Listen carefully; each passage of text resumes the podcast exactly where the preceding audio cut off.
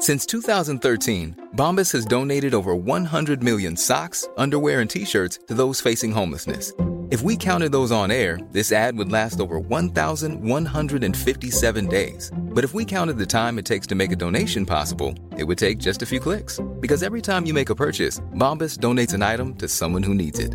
Go to bombas.com slash ACAST and use code ACAST for 20% off your first purchase. That's bombas.com slash ACAST, code ACAST. Te lo cuento, te lo cuento. Tu dosis diaria de noticias.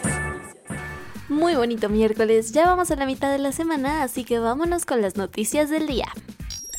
Por fin están llegando decenas de civiles que lograron escapar de la golpeada Mariupol. Tal y como te lo hemos contado, varias personas inocentes que estaban hasta hace dos semanas atrapadas en Mariupol y en las zonas más asediadas por Rusia han escapado por corredores humanitarios en los últimos días. Ahora, en una buena noticia entre tanta tragedia, decenas de ellas están llegando sanas y salvas a los territorios que todavía están bajo control ucraniano. Pero la guerra no ha acabado. Al verse un tanto estancada en su invasión, Rusia intensificó los ataques en el este de Ucrania. Específicamente lo hizo en la misma fábrica de acero de Azovstal, con artillería y aviones en palabras del propio Ministerio de Defensa ruso. Allí, según Kiev, todavía están resistiendo 200 civiles y varios militares. Por su parte, el grupito de líderes occidentales empezó a meter más presión al Kremlin. De entrada, Joe Biden siguió echando porras a las fuerzas de Kiev desde una fábrica de Alabama que construyó los misiles que les están mandando a los ucranianos. Boris Johnson dijo a los parlamentarios ucranianos que están en su mejor momento y hasta Macron se aventó una llamada con Putin para decirle que ya le baje a su guerra. Estados Unidos se sacudió tras la filtración de un borrador de la Suprema Corte en donde se les ve con ganas de tumbar el derecho constitucional al aborto. Hace casi 50 años, por allá de 1973, tras deliberar el caso Roe contra Wade, el Tribunal Supremo de Estados Unidos dio paso al derecho constitucional del acceso a la interrupción del embarazo. Hoy por hoy, este derecho está en la cuerda floja. Resulta ser que el diario Político reveló un documento que resultó ser un borrador auténtico de la Suprema Corte en donde se ven las opiniones de cinco de los nueve ministros, en las que muestran toda la intención de echar atrás este fallo histórico. Esto evidentemente generó protestas a favor y en contra en las calles, mientras que la Corte dijo que el papelito sí es real, pero que no es definitivo, ya que el fallo final se espera que lo den a finales de junio o a principios de julio. Al respecto, Biden dijo que cree que el derecho de una mujer a elegir es fundamental. Vámonos a los cuentos cortos.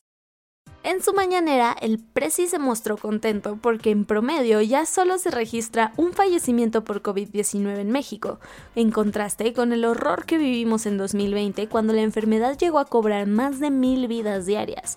Ya encarrerado, AMLO dijo que ahora sí van a enfocarse en su tan anhelado plan para fortalecer el sector salud.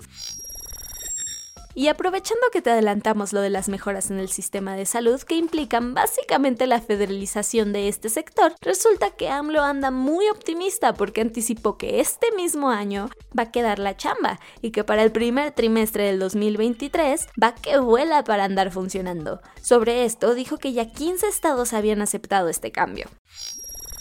Ya vamos casi a mitad de año y el gobierno federal todavía no ha entregado los 719 millones de pesos correspondientes al combate de la violencia de género en el país. Esta suma debía ser entregada a la Comisión Nacional para Prevenir y Erradicar la Violencia contra las Mujeres, pero hasta este primer trimestre del año, ni sus luces, pese a que ya le surge este dinero.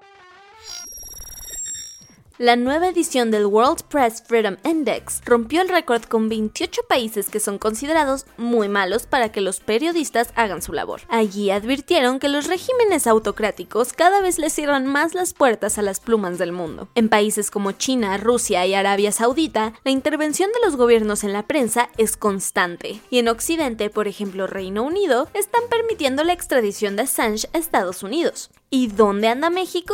En el lugar 127 de 180. No, no nos sorprende.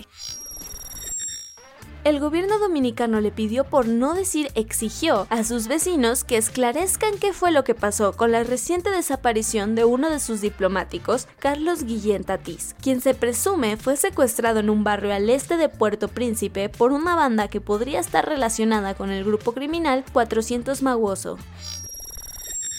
Tan solo en marzo de este año se alcanzó el récord de personas atoradas en los cruces fronterizos entre México y Estados Unidos, que fueron arrestadas por las autoridades migratorias. Lo interesante es que ahora se sumaron miles de personas provenientes de Cuba que, al ya no tener que pedir visado para aterrizar en Nicaragua, pueden huir de la crisis política llegando a Centroamérica y a pie buscar cruzar Estados Unidos.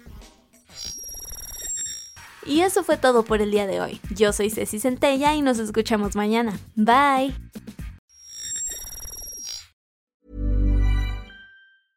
Hey, folks, I'm Mark Marin from the WTF Podcast, and this episode is brought to you by Kleenex Ultra Soft Tissues your ally to help tackle your allergy symptoms this season. I love the change of seasons, but nobody loves pollen and all those other things floating in the air that make you sneeze during this nice weather. Kleenex Ultra Soft tissues are hypoallergenic and allergist approved. So fight back against watery eyes and runny noses without worrying about irritating your skin. For this allergy season, grab Kleenex and face allergies head on.